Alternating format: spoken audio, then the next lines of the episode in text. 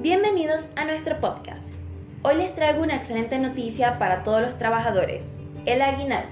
Resulta que se ha anunciado que en la primera cuota del sueldo anual complementario, los salarios brutos de hasta 880 mil pesos no estarán sujetos al impuesto a las ganancias. Esta medida anunciada por el Ministerio de Economía beneficiará a más de medio millón de trabajadores en todo el país.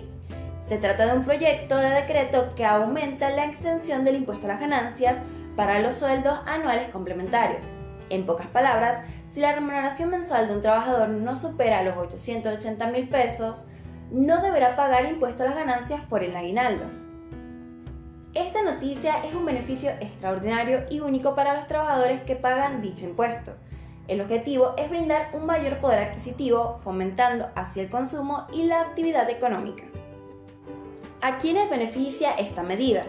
Según fuentes oficiales, son 513.000 trabajadores de todo el país que se encuentran sujetos a retenciones de impuesto a la ganancia y tienen salarios brutos mensuales que oscilan entre 506.000 y 880.000 pesos.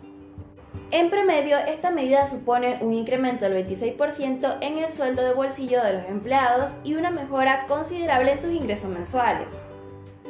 Además, la retención del impuesto se irá calculando mes a mes y para estos salarios en particular se propone devolver lo retenido en dos cuotas mensuales consecutivas, junto con el cobro de las remuneraciones de junio y julio.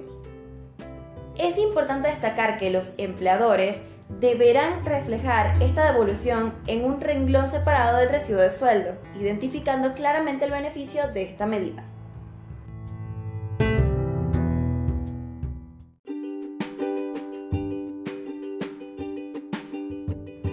Continuando con nuestras noticias, les traigo información sobre el proyecto de blanqueo que ha llegado al Congreso.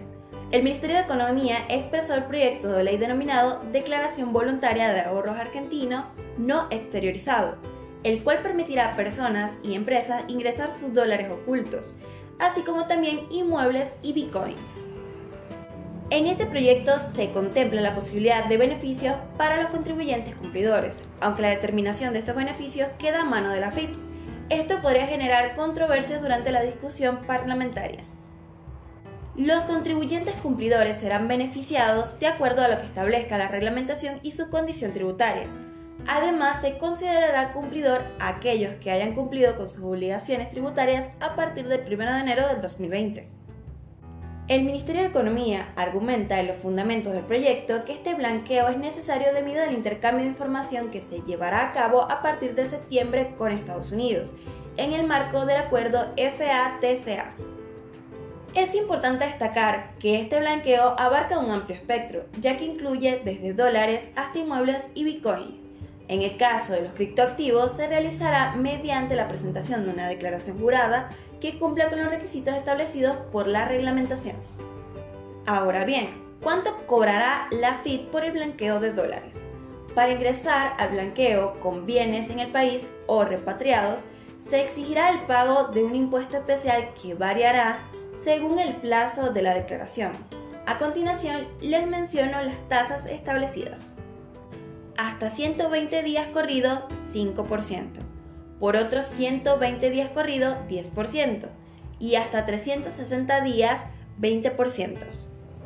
Estas tasas permitirán regularizar la situación de aquellos que decidan ingresar sus bienes ocultos y brindar una oportunidad de blanqueo con impuestos más bajos y liberación de penas judiciales.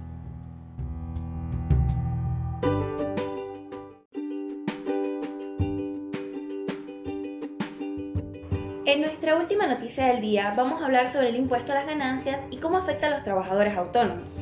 Resulta que a medida que se acerca la fecha límite para presentar la declaración jurada anual, los autónomos descubren que pagan más impuestos que los empleados en relación de dependencia.